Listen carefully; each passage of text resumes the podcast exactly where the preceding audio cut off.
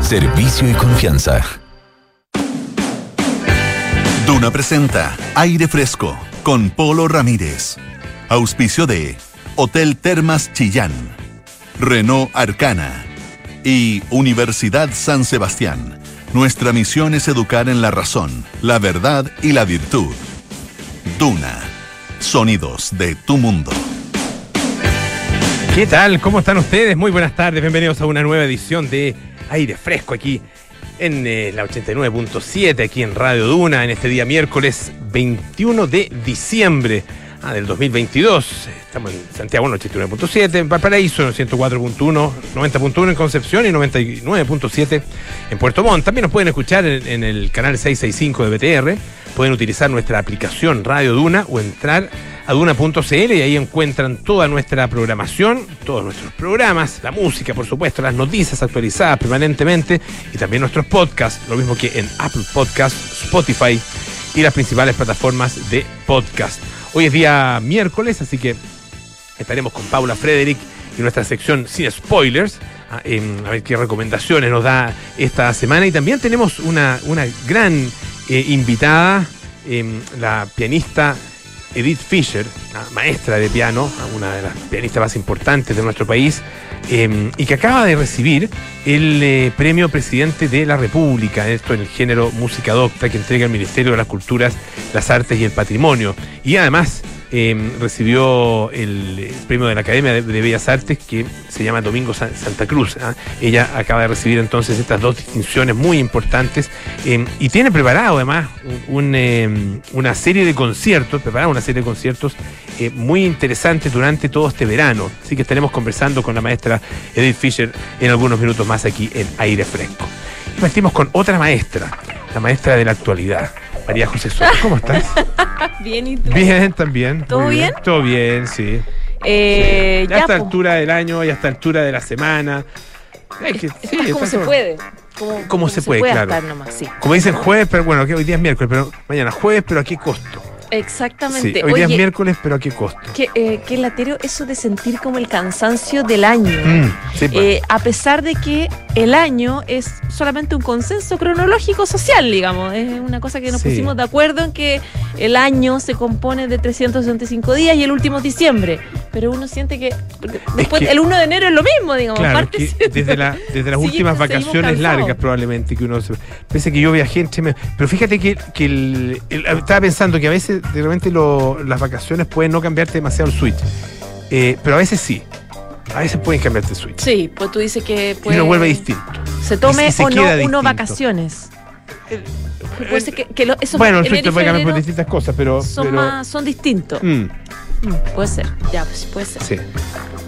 Pero es que, sí, eh, claro, es, es, una acumulación. Lo que pasa es que además eh, son tiempos agitados en todo sentido. Y, eh, y incluso, y, y, no solo en el sentido nacional, digamos, la política, qué sé yo, también está la economía, pero también está la agitación personal, la agitación en las, familiar, en las casas, en las, casas, sí. en las calles. Ah, la, la, Navidad es estresante. Es estresante, y todo el mundo llega como. Oh, ¿Con quién lo vas a pasar? ¿Cómo? Sí. ¿Cuándo? ¿Dónde? ¿Qué llevo? Las reuniones de fin de año, las típicas peleas de Año Nuevo y de Navidad. Clásico. ¿Lo va a pasar Clásico. conmigo? No, lo va a pasar conmigo. No, no, yo voy contigo. No, ¿cómo? No, en su casa no. Uy, qué terrible. Mi hermano cantaba Noche de Paz, porque siempre había peleas en la casa. Entonces, Noche de Paz. Oye. Y más rabia, más, más pelea, po, más, más, nos todos. Claro. Y a mí, mi mamá se va a enojar con esto que te voy a contar. Pero cuando yo era chica, todos los años sabía que ir a la casa de mi abuela a buscarla porque iba a pasar la Navidad sola. Y se acabó. Todos los años mi abuela peleaba con alguien y iba a estar sola en Navidad. Entonces partíamos en el auto a buscarla. Difícil la señora. Era súper difícil. Mi nona, yo te quiero mucho, nona, pero pucha que eres complicada. No, teníamos que, yo me acuerdo, 5 años, 6 años, 7 años, va a buscar a la abuela en Navidad porque está enojada con el abuelo y no quiere pasarlo sola, quiere estar pasar las 12 sola. Y ahí va.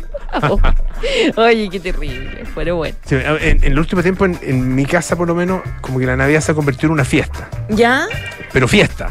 ¿Ya? Fiesta así con algunos que tiran sus pasos, con música. Ah, que fie- fiesta, como fiesta. fiesta, fiesta, sí, sí. ¿Pero a quién invitas? No sé Polo si- amigo, para amigo. Yo, yo creo que hacer fiesta para Navidad y fiesta así con, como con, con tanto carrete es medio ordinario. Pero ¿qué le voy a hacer? Así, así salió nomás. Pero No, ¿qué yo creo que ¿qué una fiesta nunca es... ¿No? Nunca No, no, no, no, no, no es que, no es que nunca son ordinarias, dices tú. Nunca son No, es ordinarias, las fiestas son lo es mejor. verdad. Pero como que para la Pascua está- como que está todo el mundo tranquilo. Sí, la no gente es tranqui, sí. Sí. Pero que, pero invitas amigos así No, no, como- no, familia, familia. Familia pero- viene Navidad, vayan sacando su. Es que hay un, un grupo de jóvenes. que- de ah, exacto, un grupo de juventud. jóvenes, la juventud ayuda mucho en eso. Claro, sí. hijos, primos, Sí, exactamente. sobrinos. Eso es. Ah, pero. Sí, no, sí, entretenido. sí. Oye, pero ¿y habrá un cupo para mí? Pero para- encantado, para encantado. Cualquier persona Ya. aprendía. Eso, Que te- llegue nomás, clasifica. Ya, muy bien. Muy bien, a los que, a los que estén disponibles para, para el 24 de diciembre en la noche. No sé si tu nona, pero bueno. a mí no, no va a estar enojada, pues, sí. Hasta luego. Va a haber que convencerla de nuevo. De que celebre con nosotros. Ya. Ah. Bueno, eh, cambiamos de tema. Este tema, acá también están enojados. Están Están enojados. enojados en la moneda, están enojados en el Congreso, están enojados en la Corte Suprema. A propósito de esta eh, ya frustradísima nominación de fiscal nacional, llevamos 82 días sin el reemplazo de eh, Jorge Abbott para quien tome la cabeza de la Fiscalía Nacional durante los próximos ocho años. Ya se ha rechazado la figura, los nombres de José Morales, de Marta Herrera.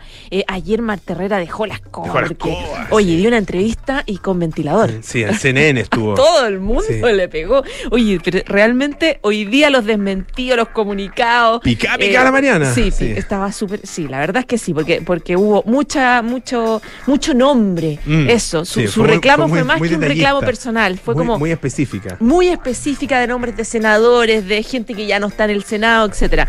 Eh, Marta Herrera, claro, como tú decías, habló en CNN y decía ella, entre varias otras cosas, que pagó un costo por el rol que le tocó jugar en ciertas investigaciones a propósito de el los casos de financiamiento de la política durante la era eh, Jorge Abbott. Y ahí, claro, le pegó a todo el mundo, a la UDI, eh, le pegó a, distintos senadores, al ex ministro de Justicia Hernán Larraín, que sacó un comunicado reclamando porque eh, eh, eh, denunció ella que...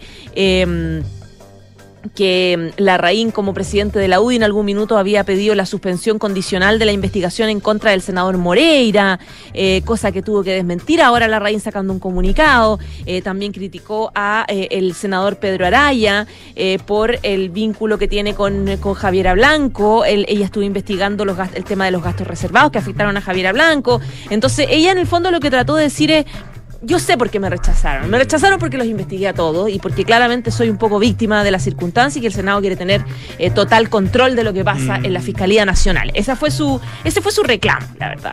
Y eh, claro, le pone más pelos a la, soca- a la sopa porque mientras eh, Herrera hace este reclamo feroz en contra de los parlamentarios, los parlamentarios critican mucho a la moneda todavía por haber puesto su nombre, porque dicen nada personal contra Herrera, dicen ellos. Eh, el problema es que no lo conversamos. El, que la moneda sigue insistiendo en que quiere meter nombres sin conversarlo, sin consultarlo, sin dialogarlo. Y la verdad, dicen casi todos los senadores, varios, dicen a nosotros siempre nos ha gustado Ángel Valencia. Y eh, claro, y aquí el, el problema del... Yo, yo lo encuentro muy impropio que, que lo digan a- Sí. y sin siquiera el presidente haberse pronunciado. sin siquiera haberse pronunciado y con evidentes nexos políticos que tiene Ángel Valencia y que son súper reconocidos, su amistad con varios senadores, eh, solo como a modo de, de resumen chico, él eh, eh, es muy, muy amigo del presidente del Senado Álvaro Elizalde, él eh, fue representó eran en compañeros algún... de universidad. Eran compañeros y son compadres. Ah, Tienen- creo claro, que son doble, doblemente compadres. doblemente compadres. claro. Claro. Eh, Compadre, compadre. Compadre, compadre, exactamente. Eh, eh, él también Valencia representó en algún minuto a, la a Carolina Toá, a Heraldo Muñoz, fue asesor también de, de gente de Renovación Nacional, tiene vínculos con todo el mundo, con el senador Espina, con el ex senador Espina, eh, etcétera. Y eh, se lleva bien con todo el mundo. Y la verdad es que a los senadores, además de que tiene muy buena onda Valencia con senadores, les molestó mucho que se filtrara que el nombre de Valencia lo bajó eventualmente la moneda por esta, esta advertencia que hace la ministra de la Mujer Antonia Arellana alertando que el abogado en el fondo era defensor de algunos casos de delitos sexuales como el caso del, eh, del ex juez Luis Barría. Entonces, claro, acá el argumento que en algún minuto nosotros también lo criticamos, Sí. el argumento de los senadores fue, pero ¿cómo están ahora condenando a abogados por defender una causa? O sea, por trabajar en el fondo. ¿Qué, qué clase de argumento es la, ese? la ministra eh, Orellana desmintió eso, pero después la ministra Ríos, la ministra Marcela Ríos de Lo Justicia, chequeó. dijo que sí, que efectivamente y ella después lo había, de- había sí. señalado el punto, digamos. Fue súper enredado, Polo, porque después lo deschequeó, porque Orellana dijo, eh, o sea, Orellana dijo, no, esto, esto es Cagüín. Yo nunca puse Mm. el nombre de Valencia en la crítica, eh, nunca fue, digamos. Y la ministra de Justicia dijo, la verdad es que sí lo, lo sugirió, lo planteó, eh, pero no fue causal de veto. Mm. Y claro, ahí quedó la escoba porque fue la confirmación de los rumores de que Claro. efectivamente Orellana lo había puesto. Y después Marcela Rí- Ríos como que trató de arreglar, le dijo, no, no, no, es que no hubo ningún caso específico. Pero ya, Claro. eh, la, la embarradita yo creo que ya Claro, está o sea, el- El, hecha. presidente no eligió, pero veto, así como veto, no. Claro, sí, claro. No, no, sí, como que entre. Mm. si Cuando tienes una, una cosa tan complicada, una papa caliente, las posibilidades de no equivocarte son tan difíciles, Mm. son prácticamente imposibles. Eh, eh, el tema de fondo de esto es que, primero, eh, ahora la, la decisión está en la Corte Suprema de si, como decíamos ayer, ya no me acuerdo cuándo, se reemplaza este nombre de Marta Herrera y se pone otro en la quina o se convoca una nueva quina, que también puede pasar. Y la Suprema nos va a informar prontamente. El caso es que, según eh, consigna hoy día, por ejemplo, la tercera PM, Boric no quiere, no quiere, no quiere la figura de Valencia. Y no porque él considere que efectivamente puede ser un problema que haya defendido una persona, sino porque considera que el Senado no puede estar imponiéndole nombre. No, a mí no me puede estar mandando el Senado, Obvio. eh, no puede estar mencionando y gritando las voces que queremos Valencia, No, queremos es que Valencia, con y eso- yo hacerles caso. Con digamos. eso lo mataron al nombre. El, el nombre lo matan. Claro, lo matan. Claro. ¿Por qué, por Ah, qué- sí, por eh, qué el fiscal nacional tiene que ser amigo y, y cercano Exacto. de los se- senadores? O sea, la mejor manera de bajar a alguien de una candidatura es eh, tratando de imponer esa candidatura. ¿Ah? Eh, incluso aunque sea a través de filtraciones. Eh, ahora, yo me preguntaba dos cosas. Uno, ¿podría la Corte Suprema eh, llamar a otro concurso? Sí. Ah, sí. puede hacerlo. Puede hacerlo. Puede hacer todo el proceso de nuevo. Ya. Ellos lo van a definir. Ya, Y lo segundo, eh, ¿puede eh, el presidente eh, en frente a la quina decir, ¿sabe qué? No me gusta ningún nombre, lo declaro desierto? No, sé lo si sé. Yo tengo la sensación de entiendo que, no. Yo o sea, no sé si está. Pienso que Porque no. podría. Hagamos, preguntemos. po. Voy a, preguntar, voy a preguntar y te voy a avisar. Le voy a Ya, preguntar a eso. Leslie Ayala, periodista Ah, de la Leslie tercera. PM, que siempre que sale, sabe. esos datitos. Pero tengo la Porque sensación de que no. eventualmente podría, tal como ocurre a veces con concursos, qué sé yo, de, de, de premios, ah, para entregar premios importantes, ah, y que, bueno, a lo mejor el jurado considera que ninguno de los candidatos era em, lo suficientemente bueno, era idóneo y era elegible, por lo tanto lo declaran desierto. Eso Claro. podría llegar a pasar. Una licitación se puede declarar desierta. Esto, esto o sea, no sé si está considerado, pero creo que es razonable que, que- que esté considerado, porque si no, eh, claro, el, el- el- la- la- fi- si no, el, el poder del presidente eh, se ve reducido. Se ve Claro. más- más que reducido, limitado. Cosa que es razonable. Se ¿no ve cierto? limitado entre la Eh, Suprema y el Congreso. Exacto, es razonable que se, que se limite ese, ese poder, pero tal como el, porque el Senado puede rechazar, pero el presidente eventualmente no podría rechazar. O sea, tiene que elegir de la quina. Entonces, bueno, ahí, ahí habría que alguien que sepa más, obviamente podrá decirnos, mira, que esto tiene que ser así por los pesos, contrapesos y qué sé yo. A lo mejor. Ah, pero, pero eh, ¿a, lo- ¿a dónde voy? A que a lo mejor el presidente está en lo correcto de no querer a ninguno. Bueno, hoy día, digo, hoy día, porque ya quiso a dos y ninguno de los dos se lo aprobaron. Ah, Claro. pero o de no querer lo que, lo que quiere lo que el la- Senado, lo- digamos. No querer lo que quiere Senado, o no querer, eh, bueno, también, también. O sea, eh, en- eventualmente en este caso, en, este, en esta situación, eh, eventualmente el presidente ya tiene un nombre descartado y tendría que elegir a cualquiera de los otros. Entonces, está medio, está medio no sé, como que se, se encochinó, diría alguien. De Ah, todas se maneras, encochinó el desde proceso. el principio, desde el Sí. principio con José Morales, la Mm. verdad, con todo lo que empezó a salir. Ya, oye, apenas tenga la respuesta Ya, te lo voy a eso. decir, a ver Y qué hace. les contamos si el presidente nuestros- puede decir, no quiero nada, cámbiame no, todo no, lo no me gusta ni uno. Claro. Ya vos, José, muchas gracias. ¿ah? Un abrazo, chao, chao. Oye, esto eh, a lo mejor es más para Café Duna, pero es buena la historia. Es que encontré una historia bien, bien curiosa, que le puede pasar a cualquiera. Eh, una pareja eh, muy joven, ah, eh, 20 y algo, 20 y poco, eh, venía de sus vacaciones y se subieron a un avión. Y bueno, quedaron en, asientos separados, cosa que pasa muchas veces, por el tema de las, qué sé yo, no, había eh, asientos disponibles, eh, seleccionaron los asientos muy tarde, no tenían derecho a seleccionar asientos. Ustedes saben cómo son de complejas ahora las compras de los pasajes aéreos y, la, y la- las ubicaciones y el equipaje y todo lo, que, todo, bueno, todo lo que tiene que ver con el viaje. El punto es que eh, este hombre bueno, que, que quedaron separados, ¿no es cierto? Y la, la mujer, la, joven, le dice a una señora que estaba ahí en el avión, le dice, oiga, eh, ¿me po- ¿se- ¿se podría cambiar usted con mi novio que está un poco más allá? Y la señora le dice, sí, ningún problema. Y van, le dicen, y el novio dice, no, no me quiero cambiar. No me quiero cambiar porque te quejaste todas las vacaciones. Pu- publicó esto en un, eh, en un- hizo una publicación en, eh, en, em, Reddit, ah, eh, subreddit parece que se llama, no sé, no sé, un área de publicaciones, una red social, y le pregunta a los lectores, ¿soy un idiota? pregunta él, por no cambiar de asiento con una señora en el avión para sentarme con mi novia. Ah, y bueno, y ahí cuenta todo esto ah, y, y empieza además a decir en qué cosas se quejaba. Son cosas cotidianas, que son, bueno, fuente de muchas, eh, mu- mucho, mucha desaveniencia, eh, muchos eh, problemas, muchos encontrones en las parejas. ¿Para qué vamos a andar con cosas? Por ejemplo, dice, le sugerí que tomáramos el desayuno gratuito del hotel en vez de ir a una cafetería. Una, una sugerencia muy razonable, creo yo, muy entendible.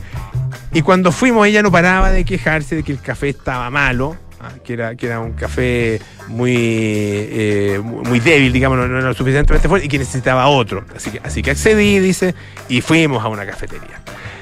Cuando llegaron, llegaron al aeropuerto, dice, previo al viaje de cuatro horas que, tenían que, que hacer, el hombre dijo, le digo que estoy cansado y que me deje descansar. Que no me hable hasta que lleguemos a la casa. Y ella se enfadó, ah, se enojó, dice, y se quejó. Ah, eh, bueno, el vuelo estaba sobrevendido, ah, bastante lleno, se, se- se- se sentaron eh, separados. eh, y mm, el momento en que va esta mujer y le dice al novio, oye, eh, cambi- o sea, cambiémonos, cambi- esta señora se va a cambiar, qué sé yo, le dice, le dije literalmente con todo este hombre, déjeme en paz, déjame en paz. Y le dije que no. Ella volvió llorando, pero yo solo quería un maldito descanso. Qué historia. Terrible. Bueno, no le fue muy bien en todo caso. Eh, tenía alrededor de 2.500 eh, comentarios acumulados y básicamente lo decían que están haciendo juntos. Así no son capaces. ¿Para qué son pareja? ¿A qué están haciendo juntos? Si son capaces de hacer un viaje, pasarlo bien y llegar más o menos en buenas condiciones, mejor separarse. Pero por favor, ¿Tú peleas en las vacaciones? ¿Has peleado en las vacaciones? en- siempre, Con- en todas siempre. las vacaciones que he tomado, hay un momento, hay un día de pelea. De pelea. Sí. Ya. Sí, tú. Mis vacaciones de pelea dependen de con niños sin niños. Ah. Esa es la clave. La clave. Ah, la no, clave. no, no, yo estaba pensando en pareja. Yo- no, con yo- niños yo, todas, queri- yo queriendo a mi, a mi pareja y a mi, a mi hijo, digo, eh, la diferencia es cielo e infierno, Sí, la verdad. pues, por la cierto. cantidad de peleas de, de- de coordinación. Es cierto. Oye, pero en todo caso alguien dice una cosa que, que- que es cierta. Nada saca lo peor de la gente como viajar en avión. Ah, mira. Y sobre todo ahora. La gente se está poniendo muy idiota al viajar. Vamos en muy avión. pegados, además. Sí, pero uno no, es que uno no, no está hecho para convivir tan cerca con el resto de las personas, gente que no conoce. Gracias, José. Chao. Oye, escuchemos a. Mira, buena canción esta, Frank Sinatra y Bono. I got you under my skin.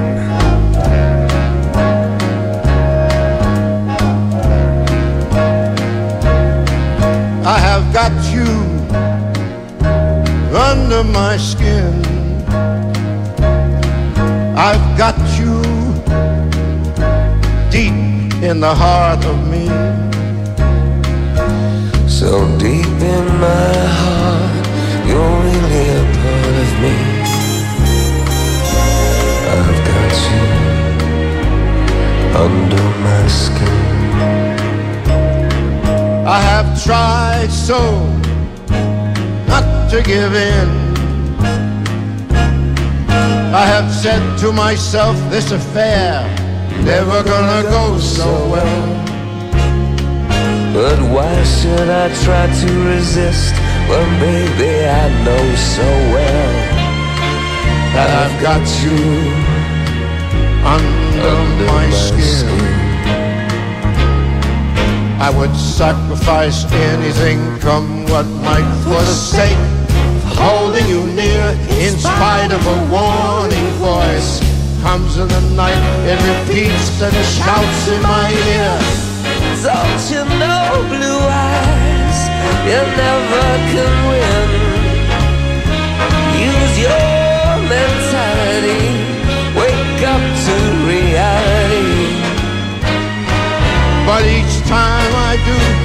just the thought of you makes me stop Before I begin, cause I've got you under my skin.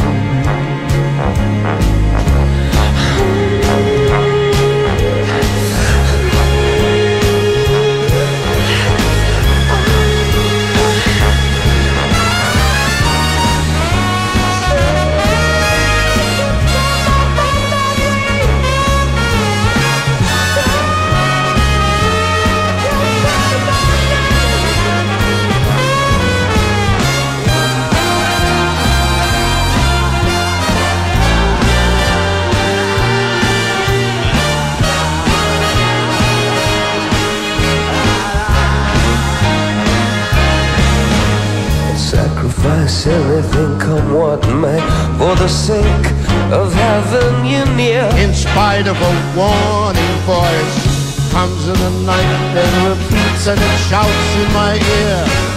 Don't you know, you fool, you never can win. Use your mentality, Wake up to reality. Each time that I begin. cause I've got you under my skin. And I love you When you're under my skin.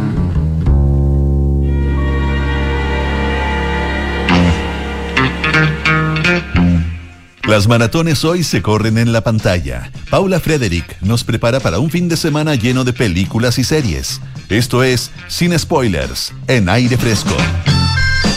Sin spoilers todos los miércoles aquí en nuestro programa junto a mi queridísima Paula Frederick. ¿Cómo Oh, estás? gracias por lo queridísima, queridísimo. Sí, pues. Cada vez más. Sí, es verdad. Oye, bueno, Frank Sinatra con Estábamos Bono, haciendo buena un, un dueto que se lo perdieron. Buena Pero vamos a grabarlo prontamente y saldrá para la próxima Navidad. a estar en, en la disquería más cercana. ¿Ya quién es Bono? ¿Quién es Bono y quién es Frank? Eh, ya yo puedo ser bono. Ya, ok. yo sé. Yo sé que tu sueño es ser Frank. Y no voy a ser. ¿Quién soy yo para matarte el sueño? Oye, eh, Estoy, estoy nervioso hoy día porque tengo mucho que decir y estoy como ah, ah, pero vamos, pues, vamos inmediatamente. Porque mi intención era Sin traer- más preámbulo. Sin más preámbulos. Mi intención era traerles películas navideñas, porque ya confesé que me encanta la época navideña, que todo lo que diga Christmas en Netflix lo veo, que me gusta el tin, tin, tin, la campanita y todo. Pero, dadas las circunstancias de la vida que me llevaron a ver otras cosas en el camino, me doy cuenta que lo que quiero hacer es darle dos regalos navideños. Ah, muy bien, me gusta el concepto. Lo que es un concepto, da, da vuelta la cosa. Además que son dos películas radicalmente opuestas entre sí, pero que tratan eh, un, un tema que siempre- nunca deja de dar eh, carne en el cine, que es la relación padre e hijo. Ah. O padre e hija. Eh, dicho esto, una es Pinocho o Pinocchio de Guillermo del Toro. Que esa podría ser un poco más navideña, ¿no? Tiene como esa cosa, si bien no remite directamente a la Navidad, tiene esa cosa infantil, fantasmagórica, Claro. novelesca, o sea, perdón, eh, de como de fábula, De sí. que, que- que todos conocemos muy bien, la historia de Pinocchio. Es bonita historia, es dramática. La historia de- es muy dramática. La historia de Pinocho viene y fue ideada por Carlo Collodi en el, en el 1800. Ah, que era un, un cuentista y un escritor italiano, y era un cuento terriblemente oscuro y trágico, pero más brutal aún que lo que nosotros lo hemos conocido. Ah, era peor. Sí, era peor, porque estaba muy enfocado en la. Casi la tragedia griega, en Odiseo, en descender en los infiernos, la metamorfosis a través de renacer, temas filosóficos muy complejos que al final no, se- no siempre son atribuibles a una fábula infantil, aunque si nos ponemos a analizar, analizar las fábulas infantiles generalmente tienen Sí, algo pues. bien oscuro y morboso. Pero bueno, han habido muchísimas versiones de este clásico cuento del, ni- del niño marioneta que le crece la nariz al mentir. Por ejemplo, la versión de 1940 de Disney, maravillosa, considerada un clásico. Roberto Benigni, Mateo Garrone, Robert Zemeckis hace poco hizo una versión con Tom Hanks como Gepetto. O Gepetto, que no fue muy bien criticada, para Mm. ser honesta. Y esta llega en, con viento en popa después de muchísimos años, casi más que, o sea, más que Avatar, como 15 años de preparación porque es una película en stop motion, es decir, cuadro por cuadro, manejando las marionetas, que a su vez es una película sobre marioneta, que presentan emociones sutiles. Es una obra de arte tallada en madera. O sea, realmente se te talla en el corazón. Mira. Es maravillosa. Eh, finalmente, lo que hace Guillermo del Toro acá no, no dista mucho de lo que él suele hacer, que es instalar fábulas, mitos, cosas que todos conocemos en contextos históricos también eh, ocurridos en la realidad. Claro. Y en este caso, así como hizo con el laberinto del fauno, por ejemplo, la espina del diablo, lo que hace es instalar el personaje de Gepetto y de Pinocho. eh, Qué bonita es el laberinto del fauno. es maravillosa y es, y es precisamente también un- una. Tiene mucho de, que ver con esto. Mm. Eh, lo instala a fines de la segunda, de, perdón, de la Primera Guerra Mundial, cuando Mussolini ya está en el poder. Y el hijo del protagonista, que es Gepetto, Carlo, muere en un bombardeo. Eso lo vemos, por favor, insisto. Esta sección se llama Sin Spoilers, eso lo podemos ver en el tráiler. Cuando Ya. sale en el tráiler, ya nos damos por hecho. pues. eh, ¿Y qué pasa? se- Como la historia, la historia es bastante conocida, sabemos que lo que hace este padre desesperado es construir su, o revivir a su hijo a través de un muñeco, un títere de madera, que es el famoso Pinocho, que es que cobra vida al anochecer, que en este caso se lo dan los espíritus del más allá que consideran que vale la pena que viva. Y al mismo tiempo te muestran un Yepeto bastante atribulado, bastante más oscuro, que se cae al alcohol, digamos, que sufre, que llora por los rincones, que está completamente perdido. Y que cuando descubre que su deseo se hizo realidad, está inconforme. Porque no cumple las expectativas. Mm. Y ahí empiezan las enseñanzas, las moralejas que todos sabemos, es decir, no buscar que llene los zapatos, quererlo por lo que es, no pretender que sea perfecto y la relación padre e hijo. Pero eh, lo interesante de lo que hace Guillermo del Toro, además de la belleza de la creación del stop motion y de la delicadeza de cada cuadro, de cada toma, de cada escena, es que rompe con las expectativas que uno tiene de la moraleja. Y no se preocupa, y no, no se enfoca en el no, min- no, men- no mientan, que les va a crecer la nariz. Claro, no desobedezcan a sus padres, que les va a crecer la nariz. No, lo que él quiere es hacer un relato mucho más profundo en cuanto a la brutalidad de la guerra. A Mussolini como titeretero, titiritero de un país, al títere que quiere ser rebelde, a- al encuentro de la infancia con la adultez, a la muerte y, la- y la- y el renacer de distintas formas y hace un, crea un imaginario que también tiene que ver con lo paternalista del fascismo italiano, ¿no? Con este, esta idea de que alguien viene y te crea y te da lo que ellos consideran que es lo que tienes que tomar y lo que es mejor. Y no siempre es así. Así que yo creo que esta película es muy eh, consecuente porque se, está creada como fue creado Pinocho Claro. ya. está manejada por titiriteros y le da vida, alma y emoción a muñecos.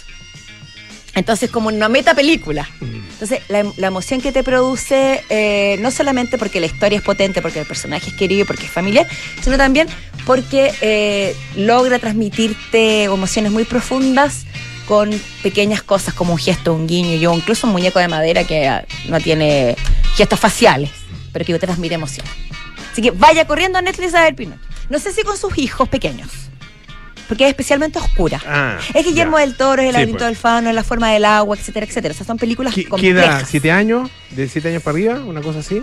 Sí, sí, al- pero conversando con el, con el niño o la niña. Ya, perfecto. Explicándole un poco que esto es una interpretación de la realidad, porque también hay muertes, hay guerra, hay sangre, etcétera. Ya. Y la otra película que eh, este es mi regalito de Navidad para ustedes, que está, le queda poco en cartelera, así que vaya a verla, es After Sun, que es la historia eh, de un padre y su hija en unas vacaciones en Turquía. que es una especie, una suerte de autobiografía un poco eh, no tan clara de Charlotte Wells, que es una eh, directora mm, escocesa, Ya. que ella cuenta su propia vivencia con su padre. Y es una película que está construida mucho sobre el material de archivo. La mayor parte de la película hace una especie de collage con videos caseros Ya. como buscando un poco reconstruir esa infancia perdida, la cotidianidad del encuentro entre el padre y la hija, pero también de- de- delucidando un misterio. Porque la película desde el inicio te muestra que está contada desde el punto de vista de la niña cuando crece y trata de reencontrarse con la figura de su padre, al que no sabemos qué le ocurrió, pero que, te dan a entender que es lejana, que es- ellos se, se alejaron. Ya. No sabemos por qué. Entonces ella va reobservando, mirando desde otra perspectiva, todas estas conversaciones, estas imágenes que ellos grabaron en estas vacaciones en Turquía, que fueron muy decidoras. Porque ella empezó, ella tenía 11 años, empezó a descubrir el mundo. Empieza a interesarse por lo que la rodea, su propia sexualidad también. Eh, descubre muchas cosas que luego se pueden ver. Y el padre te dan a entender que él tiene como un doble, una doble actuación en lo que está dentro de la cámara y lo que está fuera. Porque cada vez que te lo muestran fuera de cámara, el padre está llorando, fumándose un cigarro nervioso, desenfocado. Pero para su hija, él hace todo para estar bien. Entonces es, es una película maravillosa que te muestra el esfuerzo cotidiano de un padre para, no sé si esconder sus lados oscuros, sus debilidades, pero sí para tratar de mantener un poco esa ilus- ilusión de la infancia de su hija, pero también que a veces, muchas veces los hijos son los que descubren y nos enseñan más, porque aunque nosotros tratemos de esconderle las cosas, los niños son muy despiertos. Está contada desde hoy Es eh, que como, un, como un gran eh, eh, ¿Flashback? flashback o, o va y viene o, O sea, está contada desde hoy, pero tiene un- una línea eh, cronológica muy salpicada. ya Hay como, es como si fuera un recorte de imágenes. perfecto como es No, no hay una, no hay una secuencia clara.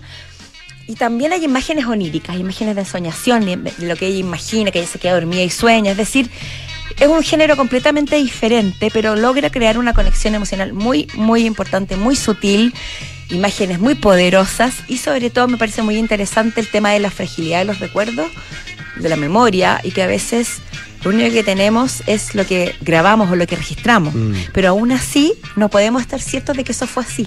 Porque con el Mm. tiempo uno igual lo relativiza.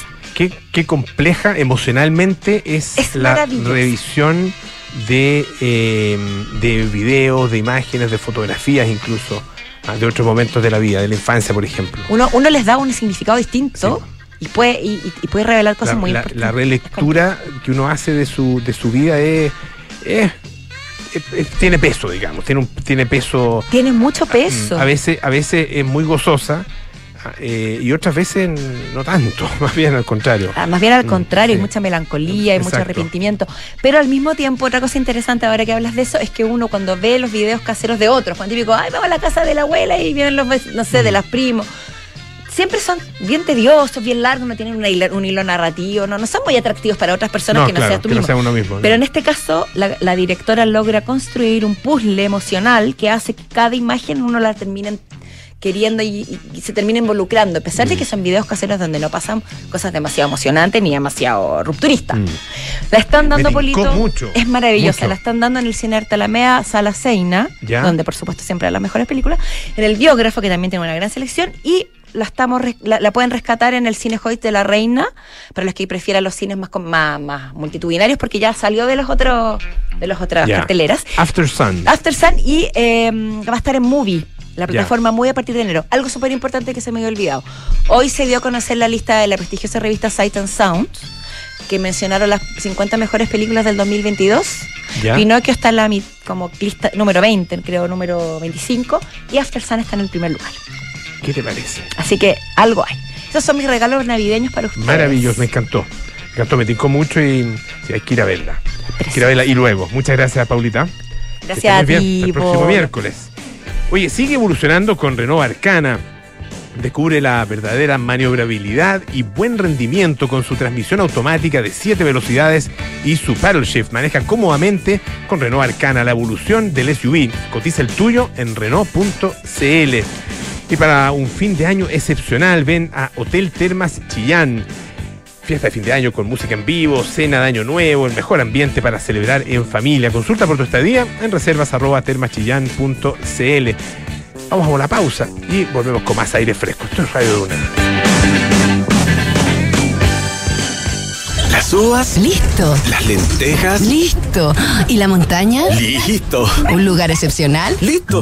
Todo lo que necesitas para un fin de año excepcional está en Hotel Termas Chillán. Te invitamos a nuestra celebración con música en vivo, cena y el mejor ambiente. Consulta por tu estadía en reservas@termaschillán.cl. Más información en www.termaschillán.cl. Hotel Termas Chillán, un lugar excepcional.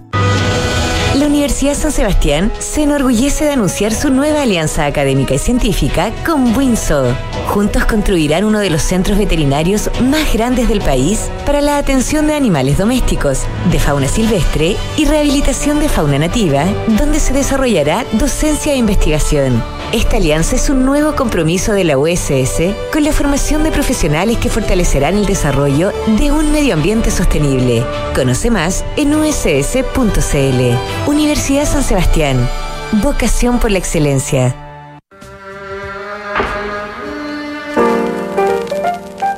Antisocial e impertinente, Marky Smith fue un ave rara en el mundo del rock. Con su grupo The Fall desafió los límites del post-punk con una treintena de discos repletos de temáticas que iban desde la filosofía hasta el fútbol. Esta es la historia que revisaremos hoy desde las ocho y media en Sintonía Crónica Epitafios. Marky Smith, el cascarrabias del rock independiente. En Duna, sonidos de tu mundo. A ver, ¿qué le vamos a poner? Ya sé, seguridad.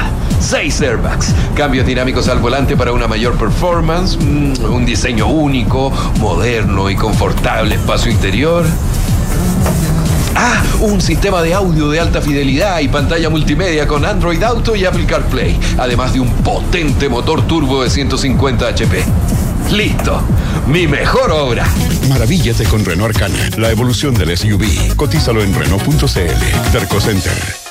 Qué rico que podamos viajar todos al sur este año. Haber calzado las vacaciones fue una tremenda idea. Sí, con la Javi estamos listos, listos. Oye, ¿y cómo lo van a hacer con el Roque al final? Se queda donde mi mamá. Ah. Con Marcelo contratamos Verisur hace un par de días, así que podemos partir tranquilos. Ah, qué buena. Y la casa queda en buenas manos. Sabemos que quieres estar tranquilo cuando sales de casa. Conoce la alarma Cero Visión de Verisur, capaz de actuar antes que lleguen las fuerzas de seguridad. Calcula online en verisur.cl o llama al 600-385-0003. Activa Verisur, activa tu tranquilidad.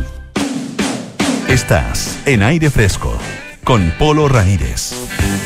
Ya estamos de vuelta aquí en aire fresco. Esto es Radio Duna. La Universidad San Sebastián destaca con orgullo el primer lugar nacional en investigación en el área química, según el ranking Simago del 2022. Universidad San Sebastián, vocación por la excelencia. Ya estamos con nuestra entrevistada de esta tarde. Ella eh, ha estado acá en el programa en alguna otra oportunidad eh, y vamos a conversar de música. Vamos a conversar eh, además de una, de una interpretación musical del más alto nivel, que es el que realiza la maestra Edith Fisher, quien está con nosotros al teléfono. Maestra, ¿cómo está? Muy buenas tardes, gusto saludarla. Buenas tardes, igualmente. Muy contenta de conversar con ustedes de nuevo. Eh, no, para nosotros un placer y además eh, un honor, eh, teniéndola, habiendo recibido recién, ¿no es cierto?, el premio Presidente de la República, el género de música docta, ¿no es cierto?, que entrega el Ministerio Sí, de las Culturas, las Artes y el Patrimonio, y además eh, el, el premio Domingo Santa Cruz, que entrega la Academia de Bellas Artes, así que doblemente Claro. reconocida. Ah, ¿Cómo, cómo, ¿Cómo lo siente esto? Bueno, estoy muy emocionada y con ambos premios, por supuesto, y el de Domingo Santa Cruz especialmente porque él fue profesor mío en contrapunto y composición y lo conocí cuando yo era muy pequeña, ya a los 12, 13 años ya tenía contacto con él, así que creo que se pondría muy contento de saber que me dan un premio en nombre de él. Y el otro premio, claro, es un honor enorme y me fue una gran sorpresa, así que estoy muy emocionada y estudiando con más ganas todavía que antes. Estudiando para los conciertos que vienen, ¿no es cierto? Porque tiene una- Claro, una, por una supuesto. agenda muy bien, bien nutrida ah, para, para este verano, para los próximos meses. Sí, no solo el verano, la verdad es que no no voy a parar hasta no sé hasta cuándo. Porque tengo cada cada mes otra otra cosa por lo menos. Usted decía, decía, eh, Edith, eh, estudiando aquí y estudiando con más ganas. Eh, con su trayectoria, con eh, su, su conocimiento, con su experiencia, con su reconocimiento también, eh, ¿por qué es necesario estudiar? Bueno, es que nuestra profesión, eso también es lo que tiene de maravilloso, es que no se termina nunca, porque nosotros somos intérpretes y la música en realidad en el papel no existe, existe recién cuando el intérprete la toca para que la escuchen. Y entonces nuestra labor es sumamente importante y tenemos que tratar de entender en ese papel lleno de puntitos negros qué es lo que el compositor quiso transmitir. Y, y esa es una responsabilidad enorme y como los compositores, por supuesto, son siempre los grandes compositores que estamos interpretando, han sido personalidades tan eh, enormes y tan profundas que no es fácil de pensar que uno entiende a 100%, así que no, no nos alcanza la vida para tratar de llegar al mejor de los resultados y yo creo que no no se termina nunca de buscar y de tratar de hacerlo cada vez mejor. Aunque se y vuelva... esa es la actitud de todos los buenos de todos los buenos intérpretes, Eh, perdón que la an- aunque se vuelva sobre las mismas piezas. aunque se vuelva sobre lo mismo.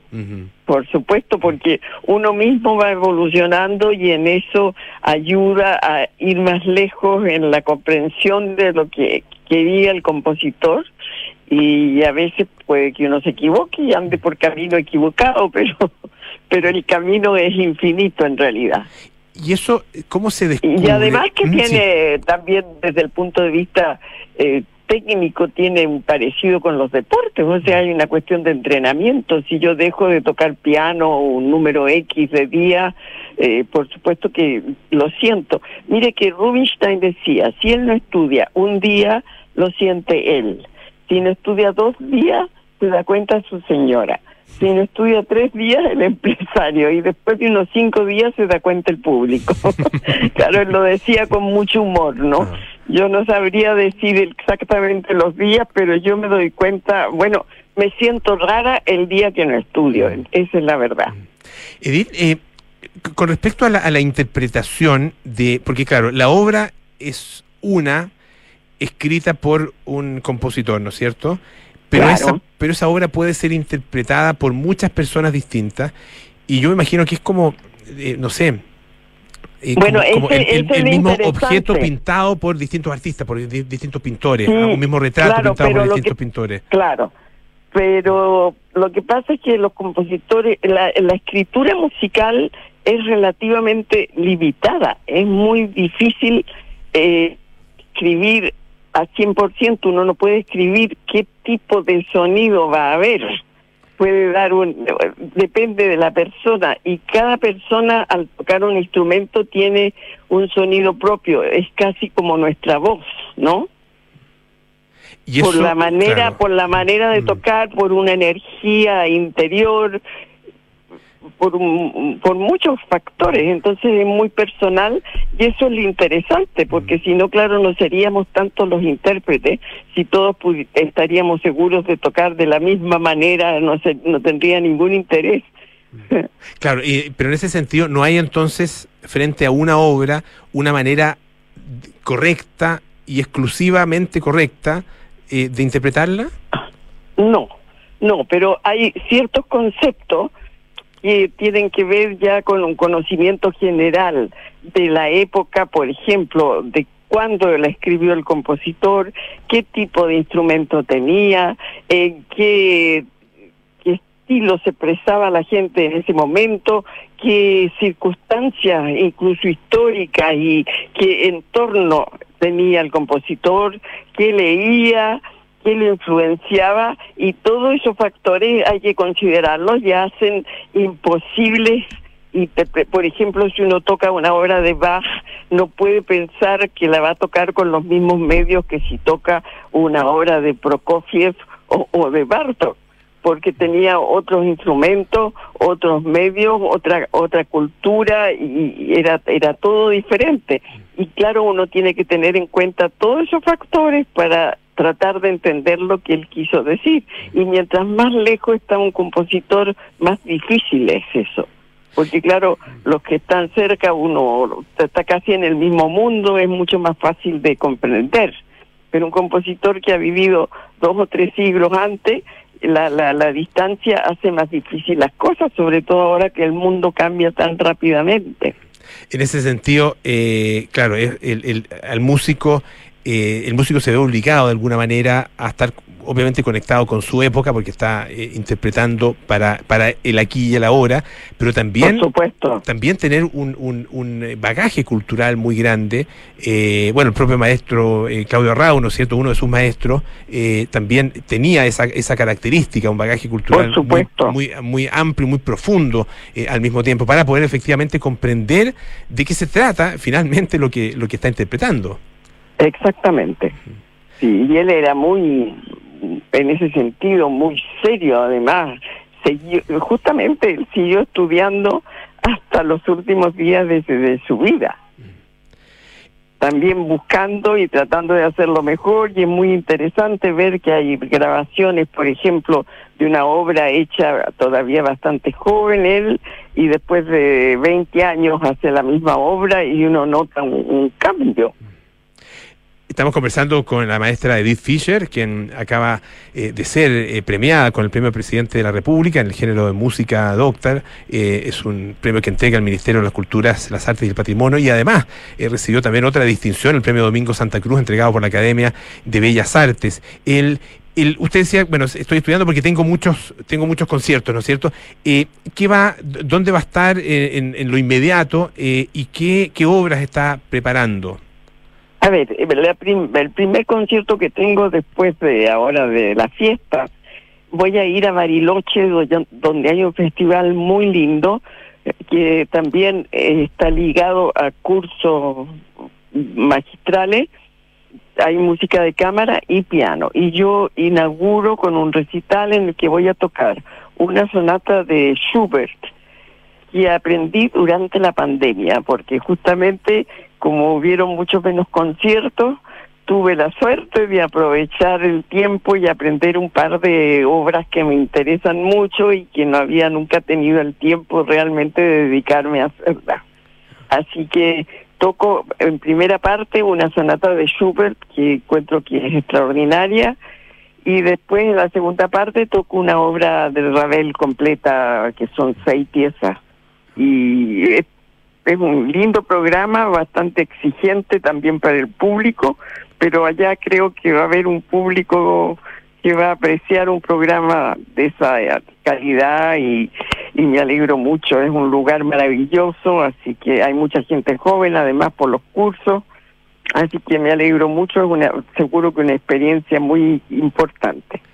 ¿Qué pasa? Que, sí, no, ¿Sí? Sí, no, sí, sí, cuéntame, ¿qué viene, qué viene después de eso? Porque parte entonces la, la temporada, Claro, su después- temporada parte en Bariloche. Claro, después en, en febrero voy a tocar en las termas de Chillán, que va a haber un, un homenaje a Rao justamente. Y ahí, ay, ay, ay, a ver si le puedo decir todos los programas, porque yo estudio todo eso, pero no los tengo todos en no orden en la cabeza. no se preocupe. y ahí es Mm. completamente distinto. Creo que toco, si no me equivoco, la sonata apasionata de Beethoven y después toco una balada de Chopin y estudios de Mendelssohn y uno también unas obras de Ravel o de Debussy, no sé, una de las dos cosas. Y después voy a Chiloé, donde hago un programa muy lindo en un festival nuevo que es toda obra relacionada con imágenes o con sentimientos especiales, o sea, todas obras programáticas con título, lo que creo que debería ayudar al público a ubicarse y a sentir qué es lo que quiere el compositor. Por el hecho de Beethoven, la única sonata que tiene un título dado por él es la sonata Los Adioses y que tiene tres movimientos, el primero que es el adiós, después la ausencia y después el reencuentro. Y claro, es muy claro el carácter de esas tres cosas y yo creo que eso va a facilitar eh, el, el- el contacto entre el público y lo que yo estoy tratando de, de decirles. Y después todas las obras que voy a tocar tienen así un título. Imagen como Los Ravel, Una barca sobre el océano, o Los pájaros tristes, o El alborada del gracioso. O sea, eh, tratando de, de evocar una imagen así. ¿Cómo eh, es su relación con el público eh, y cómo ve a- al público eh, actual, a la, la gente que va eh, a sus conciertos, eh, cómo es esa, ese vínculo? Y, y cómo ha ido cambiando durante el tiempo, sí, que ha cambiado. Sí, puede ser, pero la verdad es que eh, es siempre, es muy eh, misteriosa la relación con el público, eh, porque yo estoy convencida que se establece una especie de diálogo misterioso. Uno siente muy bien cuando el público está sintiendo con uno y, y eso lo manifiestan de maneras muy diferentes según los países. Hay países en que se, se- inmediatamente gritan felices y aplauden como locos, otros países que son más reservados y al final están todos de pie. O sea, cada eh, no, no es cuestión del aplauso, no es eso lo único, pero algo misterioso se siente y en realidad es imposible tocar dos veces igual con dos públicos diferentes, porque uno se deja llevar también por por el público y eso es una cosa muy difícil de definir, porque no es la manera de aplaudir o se- algo se siente que, que está pasando, con, hay una relación especial ahí. Y el, el, el público que, que en general va a, los, a sus conciertos actuales eh, es público joven, público de mediana edad, público mayor, es una combinación eh, es una pensando- combinación, pensando es- un poco, y depende, de, depende de los lugares, Ya, por supuesto. claro. Pero es una combinación y por supuesto hay mucha gente joven y hay muy poca gente que me escuchó cuando yo era niña chica, porque yo empecé a tocar a los 11 años, ahora tengo 87 y la gente que me escuchó en esos entonces era mayor que yo porque había muy pocos niños de 11 años en el concierto. Así que eh, ya esos que son como yo mayores en general no van a los conciertos. Así que a veces me da mucho gusto cuando llega alguien y dice, ay, mi abuelo me dijo que viniera, que la escuchó tantas veces cuando usted era chica y que le gustaba tanto. Claro, Así eso, que muy, eso es, muy, muy bonito y además que una muestra de, de cómo la música eh, se va se va heredando de alguna manera, el gusto por la música se va heredando eh, y uno, uno dice, bueno, hoy día qué pasa con justamente esos gustos musicales y ese interés en la música, eh, particularmente en este caso en la música clásica, la música selecta. Eh, em, ¿Existe en el público más joven ese, ese interés a su juicio? Sí, sí, yo encuentro que sí. Mire, en todos los países hay un poco de problemas para tener público joven, pero eso es debido más bien a, a otro tipo de problemas, que los conciertos son caros o que no tienen tiempo o que están lejos, pero no por falta de interés. El- hay muchos, muchos estudiantes de música, pero el problema es que la educación en el colegio hoy en día le da demasiado poca importancia a la música en muchas partes, en muchos países. No es un problema exclusivamente chileno, pero en Chile es muy profundo. Y eso yo creo que es algo que deberíamos tomar muy en cuenta porque eh, no no es solo que yo me interese en tener público, pero creo que un niño que hace música y que toca un instrumento va a hacer mejor todo lo demás, porque parece que eso ayuda a, a todo el funcionamiento del cerebro y equilibra el trabajo entre los dos hemisferios, en fin. No, no puedo entrar ahora en, en consideraciones así muy complicadas, pero no cabe ninguna duda que los niños que estudian música tienen más facilidad en todo lo demás. Y claro, el problema es que tienen que saber eso los padres y que tienen ti- tienen que tener la posibilidad de hacer música. Ya el hecho que hayan las orquestas infantiles, yo creo que ha tenido una linda influencia en muchos lugares en Chile. Claro, y- Pero pero además falta la educación musical Es- que, que sea Claro, más no, no- no- accesible. no solo para y- los que van a ser músicos, sino que también pero para, no, para los, para los- todos los que los vamos, a, niños. vamos a ser amantes Mira, de la música. Un gran educador decía que el segundo idioma obligatorio en las escuelas debería ser la música, Mm. en todas partes. Y hay lugares, por ejemplo, en Luxemburgo ahora la educación musical es gratuita en todo el país, en todos los conservatorios para todo el mundo. Y parece que eso es relativamente nuevo, hace un par de años. Y parece que en cuanto lo publicaron, se hizo, eh, fueron tales las, las pilas de espera que tuvieron que hacer varios conservatorios más, porque todo, todos los niños querían estudiar, ¿no? Claro, cuando, cuando se abren los, eh, se abre el acceso eh, y, y cuando se de alguna manera se iguala ese acceso, obviamente, a que eh, tiene resultado y tiene respuesta. Ah, lo mismo pasa como usted mencionaba el tema de los de los, los precios, ¿no es cierto?, para, para poder acceder a los conciertos que efe- efectivamente a veces son, Claro. son altos. Bueno, pero cuando Claro. hay, por ejemplo, en el municipal, eh, jornadas de, con precios populares, se repleta y se repleta de jóvenes también. Claro, lógico. Pero mire, antes cuando yo era niña, habían muchísimos conciertos educacionales. Yo misma eh, giré por todo el país, desde Punta Arenas hasta Arica, no solo dando conciertos educacionales, pero siempre tocaba para los estudiantes en todas partes. Nunca he ido a una ciudad sin que hubi- hubiera también un concierto educacional. Y yo creo que eso es importantísimo porque eso debería ser tan corriente que el, el ir a un concierto se hiciera parte de la vida normal de, lo- de los niños. Y bueno, los niños crecen muy rápido. Claro, claro. Eh, maestra, estamos comenzando con la maestra Edith Fisher, eh, quien acaba de recibir dos importantes premios, ¿no es cierto? El premio Presidente de la República y, y también el premio Domingo Santa Cruz, entregado por la Academia de Bellas Artes. Eh, el- quería preguntarle finalmente por sus, sus propios estudiantes. Eh, usted sigue sigue en clase, o sea, haciendo clases, ¿no es cierto? Tiene sus alumnos. poco ahora. Ah, ah, está haciendo poco ya. Muy poco, Ah. porque tengo de- tengo mucho concierto, concierto. mi me la- sí, así que no me puedo, desgraciadamente no me puedo ocupar de niños pequeños porque necesitan una una cosa totalmente regular y, y- y constante, ¿no? Ujú. Y otros alumnos tengo, tengo pocos, muy, muy pocos alumnos, pero los quiero mucho y me ocupo lo mejor que puedo de ellos.